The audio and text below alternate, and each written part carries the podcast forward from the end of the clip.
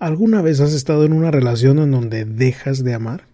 Bueno, eso sucede a Rosalba. Vamos a hablar sobre el caso de ella y muchos más en este programa. Empezamos. Curando amores, sanando corazones. Bienvenidos a Curando Amores, su programa donde contestamos sus preguntas sobre el amor con el fin de mejorar su relación. Mi nombre es Rob Arteaga, yo soy un psicoterapeuta y consejero matrimonial y en este programa vamos a contestar sus preguntas, como esta anónima que dice, estoy enamorada de un primo que siempre me busca cuando termina con su novia. Me dice que me quiere, pero nunca me hace su novia. Yo ya estoy cansada de por qué lo amo. ¿Qué debo hacer? Otra pregunta anónima nos ah, dice, mi esposo acepta que no acepta que ya terminó todo él siempre fue muy celoso y hace poco se fue de la casa por miedo a ser arrestado por una escena que me hizo en el trabajo. ¿Cómo le hago para que él entienda que ya terminamos? Luego Patty nos hace la pregunta, terminamos y regresamos así sucesivamente. Mi familia dice que es una relación tóxica y ahora quiero decirle que nos veamos a escondidas. ¿Qué hago? Pedro nos ah, cuenta que ¿por qué mi pareja es tan fría conmigo? Yo la amo y la complazco en todo lo que yo noto que le gusta, pero la verdad me demuestra muy poco cariño y quiero saber si hay algo que pueda hacer al respecto. Rosalba nos ah, dice, ya no siento amor hacia él, tengo 10 meses con mi novio todo ha sido maravilloso hasta hace como un mes. Yo noto que ya no me emociona verlo o tener relaciones con él. Al mismo tiempo no quiero perderlo. Es una super persona, solo que ya no me siento enamorada como al principio. ¿Qué hago para volver a sentir amor?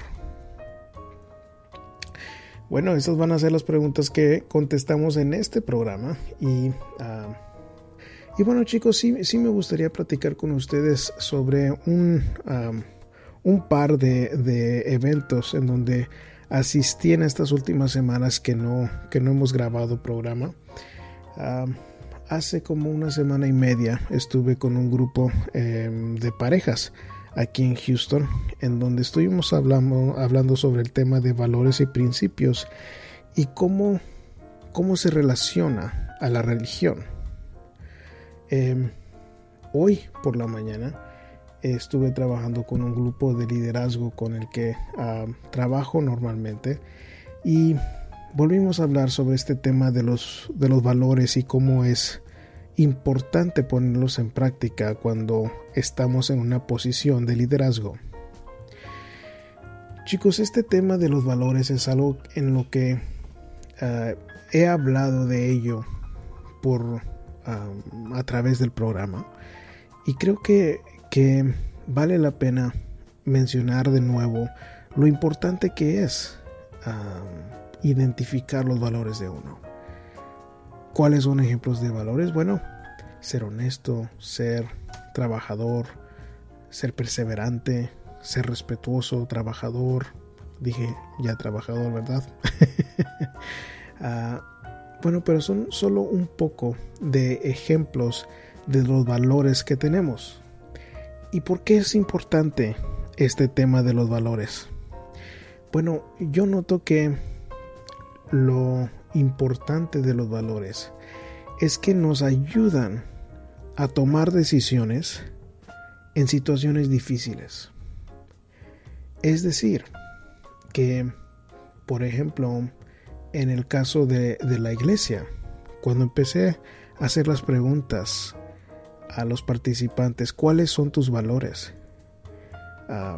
la respuesta normal o de una de las primeras respuestas fue pues la fe en Dios. Ok, entiendo cómo la fe es importante y de valor, pero yo creo que, que a veces tendemos a, a depender mucho en la fe cuando hay mucho, muchas enseñanzas a través de la Biblia y a través de la gente como los ah, padres que están en nuestras iglesias para enseñarnos qué es lo correcto en diferentes situaciones. Me refiero a que hay muchas enseñanzas, hay mucha información en donde, donde nos dice la religión cómo actuar en diferentes situaciones. Por ejemplo, en, el caso de la consejería matrimonial, uno de los valores que yo inculco o trato de, de tomar como prioridad es la familia debe de ser primero.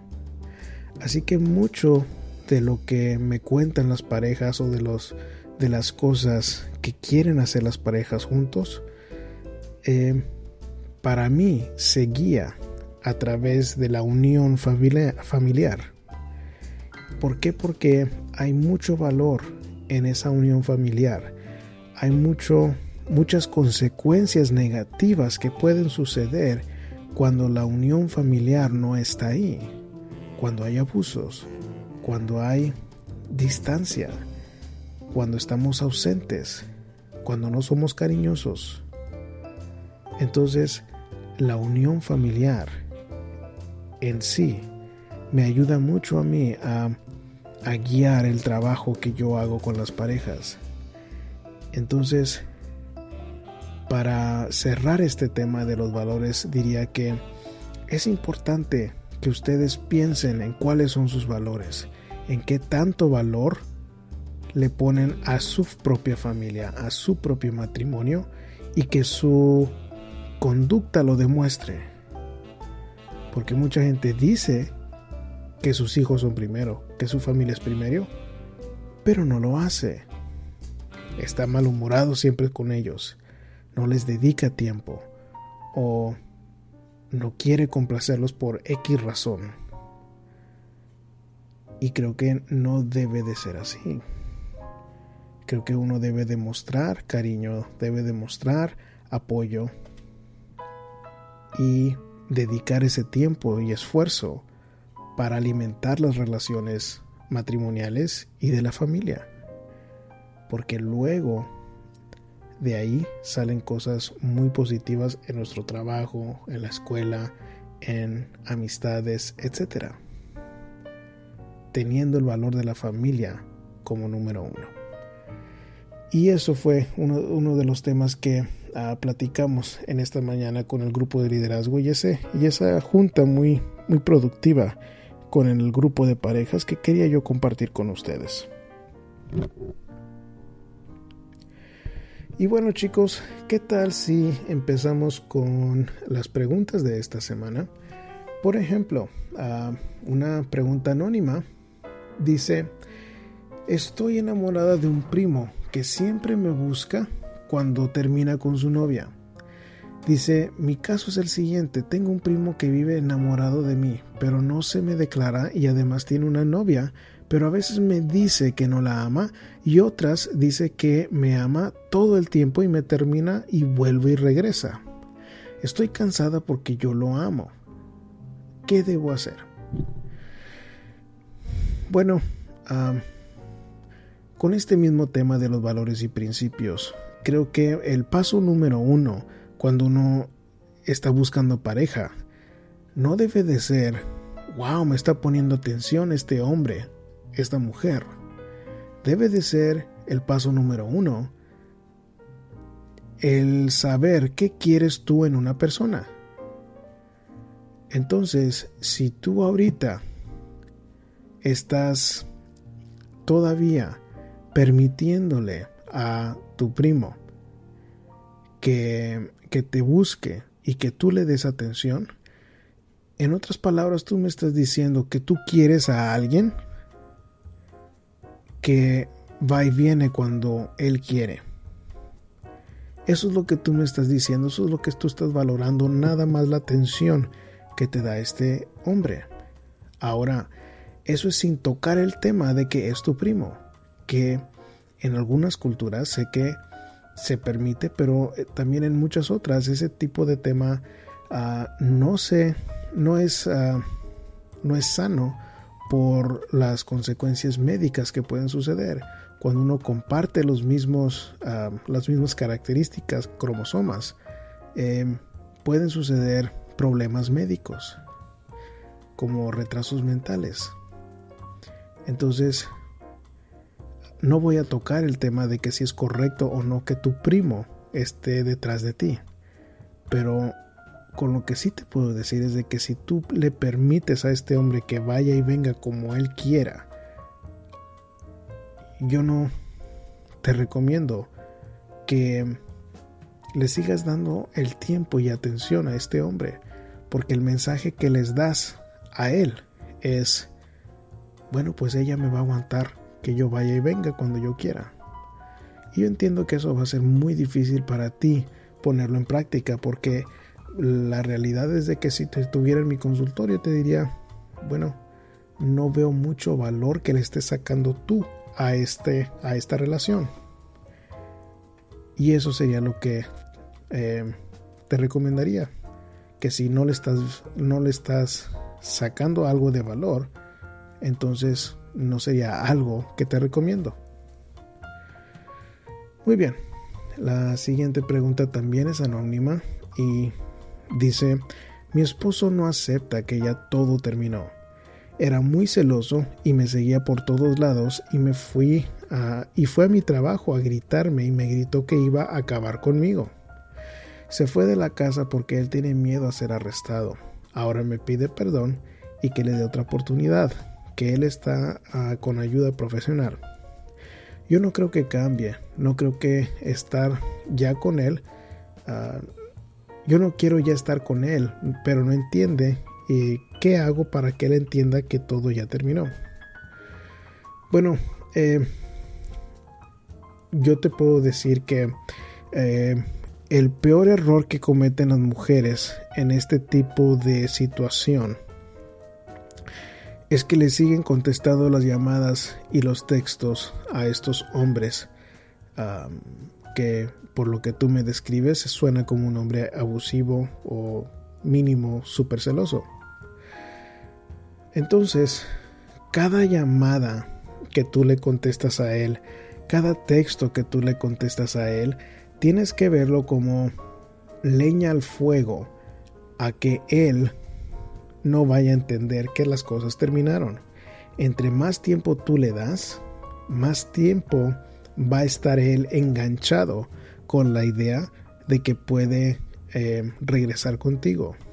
Entonces, si ese es el error, la recomendación sería cortar toda la comunicación posible con este hombre. ¿Por qué? Porque cuando uno como mujer puede cortar esa comunicación, eso comunica que ya no vas a estar con él, que ya no vas a darle ese tiempo, que ya no le vas a permitir contacto contigo. Entonces eso sería la recomendación en el caso tuyo que termines todo el contacto y es la mejor manera, no fácil, pero va a ser la mejor manera de que esto termine más pronto. Y yo te diría que aún así no va a ser algo rápido. Puede ser de que le dejes de contestar llamadas y sigas así por varios meses. Pero entre más le contestes, más largo se va a hacer este proceso. Entonces tienes que ser muy cortante para que esta conducta se elimine. Muy bien. Patty pregunta, hola, acabo de terminar por Facebook a mi ex, luego lo bloqueé. Me dolió en el alma hacerlo, pero siento que me debo hacerle hacerlo y a la vez no. Él siempre ha terminado conmigo cuando ha querido ir regresar y yo siempre lo acepto. Me ha terminado más de cinco veces y mi familia cree que es una relación tóxica, pero yo lo amo. Lo último es que mi mamá me mandó a vivir con mi papá porque dijo que no podía más conmigo. Yo fui por un día y estuve pensando mucho y terminé con él y regresé a casa. Pero confieso que no tengo ganas, que tengo ganas de buscarlo y decirle para vernos a escondidas. Pero no sé si funcione y no sé si quiera verme. ¿Qué hago? Bueno, Pati, si tú dices que están terminando y regresando sucesivamente, eh, y luego me agregas que hay familia que te está diciendo que esta es una relación tóxica, bueno, ahí ya van dos cosas que concuerdan. Uno, el hecho de que terminan y regresan. Y dos, que la familia dice que es una relación tóxica. Ahora se me hace interesante que dices tú que la familia te dice que es una relación tóxica. Tú me dices que se dejan y que regresan rápidamente o con mucha frecuencia. Pero tú no dices de las palabras tuyas, no sale decir sí creo que esta es una relación tóxica. Entonces, para mí una relación tóxica en parte va a ser aquella que termina y regresa sucesivamente. Entonces te diría que tu familia tiene razón. Ahora me escribes, pero yo lo amo. Ah, mira, el sentir amor no es una buena razón por estar con alguien. Importa mucho más los valores y principios de la persona, los valores y principios tuyos. Y si tú pones el amor sobre los valores y principios, diría que todavía estás inmadura para ti. Entonces, si eres inmadura, pues yo no te podría recomendar que veas a este hombre por escondidas, porque por escondidas, estando con él, te puedes embarazar y meter a un niño en una relación tóxica sería sumamente irresponsable. Y eso no lo puedo recomendar. Si, si tú ya eres mayor de edad, si tú quieres estar con él, ah, pues lo entiendo pero protégete mucho para no tener hijos. Si todavía no terminas de, de aprender lo que tienes que aprender en esta relación, protégete mucho, porque sería una injusticia que tus hijos eh, paguen el precio de que tú estés en una relación tóxica, tú ya estando consciente de que es una relación tóxica porque terminan y regresan sucesivamente, porque tu familia te está diciendo y tú eres la que sigues necia en seguir con un sentimiento que no es nada sano. Eso sería la recomendación. Muy bien, seguimos con la pregunta de Pedro y dice, ¿por qué mi pareja es tan fría conmigo? Yo la amo y la complazco en todo lo que yo noto que le gusta, pero la verdad me demuestra poco cariño y casi le ruego para tener relaciones. Cuando le pregunto por qué, solo me dice que ella es así. ¿Hay algo que pueda hacer al respecto? Bueno, Pedro, eh, suena como que hay poco de lo que puedes hacer para apoyar a tu pareja. ¿Por qué? Porque me dices que le preguntas por qué es así y solo te responde que así es.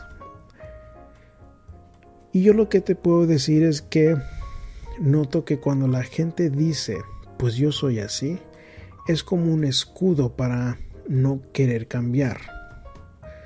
Entonces, no te puedo contestar con certeza por qué es tan fría. Lo que te puedo decir es de que normalmente cuando una mujer es fría, o un hombre también es frío, es cuando le faltó algo de niño.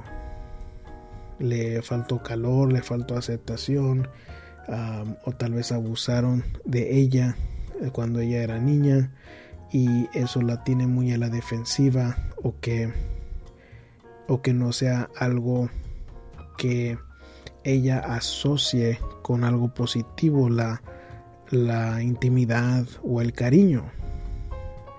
Entonces son cosas que una pareja difícilmente va a poder descifrar o solucionar sola con su pareja. Em, de lo que sí te, te puedo decir que también los hombres em, cometen como error en este tipo de situaciones de que quieren presionar o quieren forzar a la mujer a un tipo de cambio. Se molestan, quieren imponer, decir, bueno, cosas como, pues eres tú mi mujer y tienes que cumplirme porque eso eres mi esposa. Y yo diría que eso sale contraproducente. Em, esa presión en la mente de alguien que no puede ser cariñoso em, es como regresar a ser abusados de nuevo. Entonces, te diría que, que, de los errores comunes que también noto es de que pierde uno el control al poder hablar tranquilamente con la pareja porque tus necesidades no están siendo ah, complacidas. Y lo entiendo eso, pero no quiero que hagas lo que no funciona, sino darte las recomendaciones sobre lo que sí funciona y el enojo no funciona. Funciona más poder hablar tranquilamente, hablar sobre lo que tú sientes, lo que tú necesitas.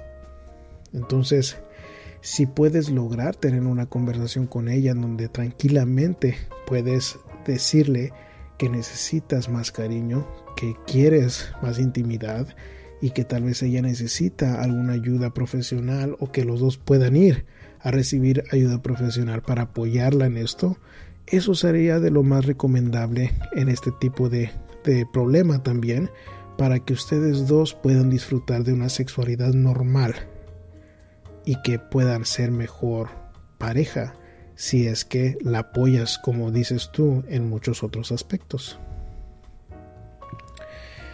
Y muy bien. Vamos a, terminar con la pregunta de Rosalba.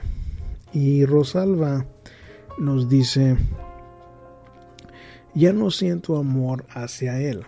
Tengo 10 meses con mi novio y todo ha sido maravilloso hasta hace como un mes. Yo noto que ya no me emociona verlo o tener relaciones con él. Al mismo tiempo, no lo quiero perder. Él es una super persona y solo, solo que ya no me siento enamorada como al principio. ¿Qué hago para volver a sentir amor? Bueno, Rosalba, eh, me preocupa un detalle importante en lo que escribes. Me dices, yo noto que ya no me emociona verlo tener relaciones con él, pero al mismo tiempo no lo quiero perder.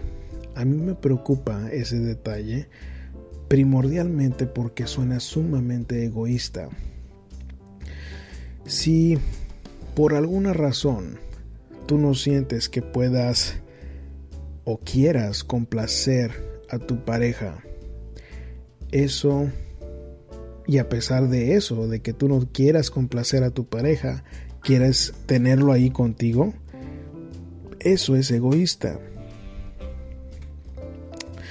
Y si este chico ha sido maravilloso ah, contigo, bueno, pues tal vez no merece a alguien egoísta a su lado. Ahora sí te puedo dar crédito en el aspecto que hay muy pocas personas que tienen la iniciativa de reflexionar sobre sí mismos y darse cuenta de que algo no está bien. Pero yo también te diría que para llevar eso a un paso más profundo, que hay un egoísmo ahí que no es nada sano para una pareja cuando uno está en una pareja, em, es importante saber cómo escuchar a la persona y entender a la persona. ¿Por qué? Porque yo noto que cuando las parejas vienen conmigo, normalmente están atrapadas en un círculo vicioso de estar atacándose el uno al otro. Entonces, están como en ese ciclo de tú atacas, yo ataco, tú atacas, yo ataco, tú atacas, yo ataco. Ese tipo de persona ya casi no se escucha, casi no, te, no se entiende. Y de la manera más fácil que yo les recomiendo a las parejas en cambiar esa dinámica tan dañina. Es de que si están, tú atacas, yo ataco. Lo opuesto de atacar, yo veo que es complacer. Entonces, si tú complaces, lo hace mucho más probable que este chico también tenga ganas de complacerte a ti. Entonces, si ya suena algo egoísta el, el caso tuyo, bueno, la persona egoísta te puede decir que normalmente no se siente satisfecha consigo misma. Y por más que uno pueda ser buena gente con esta persona egoísta, no le saca el sabor a las cosas buenas a su alrededor, ya sea un buen trabajo, un buen negocio, o buena familia a su alrededor, buenas amistades, no le sacan el, favor, el sabor a su ambiente. ¿Por qué? Porque el egoísta siempre quiere que lo complazcan y lo complazcan y lo complazcan, pero entre más el ambiente lo complace, se siente vacío. ¿Por qué? Porque porque no hay valores y principios de a fondo que los motive para hacer conductas productivas. ¿Qué quiere decir eso? Bueno, pues si nunca tienes que valorar a, a tu novio que hace mucho para complacerte, o como tú dices que es maravilloso, bueno, pues no hay ninguna razón para motivarte a ti para complacerlo. Entonces, ¿qué te recomendaría yo en este tipo de caso? Bueno, yo te diría que para empezar, yo le echaría ganas con, con una pareja que es maravillosa conmigo.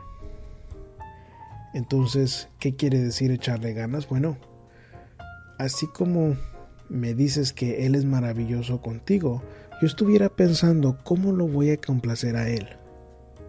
¿Qué voy a hacer para que Él se sienta feliz? ¿Qué voy a hacer para que cuando llegue se sienta que le doy mi atención y le doy mis caricias y para que Él se sienta especial conmigo? ¿Por qué? Porque cuando uno puede ver la felicidad en la otra pareja y sentirse contentos por ver a la otra persona feliz, eso es amor sano. Eso es un amor que es generoso. No es un amor egoísta. El amor egoísta es lo que estás haciendo ahorita. Es ya no me emociona verlo, pero tampoco lo quiero perder porque es maravilloso. Eso es egoísta. Entonces, aquí no importa tanto si te emociona verlo o te eh, provoca ese amor que sentías al principio. Todos sentimos la emoción más fuerte al principio de la relación. Ahora te voy a decir que en 10 meses para que ello ya se se haya ah, disminuido en la relación de ustedes, no es normal. Normalmente ese sentimiento dura más como entre un año y dos años. Entonces estás algo abajo de lo normal en sentir la, la, esa luna de miel de una nueva relación. Entonces yo te puedo decir que cuando dura menos el periodo de luna de miel, es cuando la persona es más egoísta. Y el egoísmo tiene muy poco lugar en una relación. Ahora, yo sospecho que también tal vez se movieron demasiado rápido en la relación de ustedes. Porque cuando nos movemos rápido, por ejemplo, y empezamos a tener relaciones rápidamente en una relación, bueno, pues todo eso bonito que tienen dos personas para compartir si se vive demasiado rápido. Es como es como si me dieran un diploma en una escuela sin haber tomado el tiempo para disfrutar la enseñanza que son las clases. Entonces, si no le tomamos el tiempo como lo hacemos con un diploma para leer los libros o conocer a mi pareja, de hacer proyectos o divertirse uno saliendo con citas, tener, tener tiempo y actividades en común, descubrir quién es la pareja con la que estoy. Y luego, luego recibo lo bueno que es la intimidad. Bueno, eso como que nos hace menospreciar lo que tiene que ofrecer la otra persona. Entonces, si alguien me da ese diploma y yo no tuve que ponerle tanto esfuerzo para merecérmelo, no lo voy a valorar. No voy a valorar el, el trabajo que normalmente se toma para ganarse un diploma. Lo mismo sucede en el amor. Ahora que hay excepciones para todo, claro que lo hay. hay. parejas que se conocieron poquito tiempo, se casaron y que duraron mucho tiempo. Pero, pero yo no estoy hablando sobre ese tipo de situación porque no es lo normal. Lo normal y lo más recomendable es tomarnos nuestro tiempo con alguien para, para poder darme cuenta si son personas de bien, si pueden ser buenos buenos esposos, buenas esposas y luego quedarme con ellos. Más aparte, asegurarme de que estoy haciendo lo posible para, para echarle ganas a la relación, porque cuando le echo más ganas, em, es cuando siento más amor. No sucede al revés, mucha gente se queda atorada en lo que tú me estás comentando que sería ¿Por qué ya no siento amor? ¿Qué hago para volver a sentir amor? Bueno, cuando demuestras amor, luego sientes amor. Entonces yo te puedo decir de casos con los que yo he trabajado, en donde les recomiendo a la pareja, nada más asegúrense que se estén tocando con más frecuencia. Tómense de la mano, dense besos, dense abrazos. Y nada más eso hace mucho para subir el el amor que sienten entre ellos. Y con eso te puedo dejar, porque esas varias recomendaciones hacen mucha diferencia en un caso como el tuyo. Y bueno chicos, recuerden que pueden hacer su propia pregunta a través de curandoamores.com donde dice eh, escribir al terapeuta o preguntar al terapeuta y pueden escuchar los archivos del programa a través también de la pestaña que dice radio.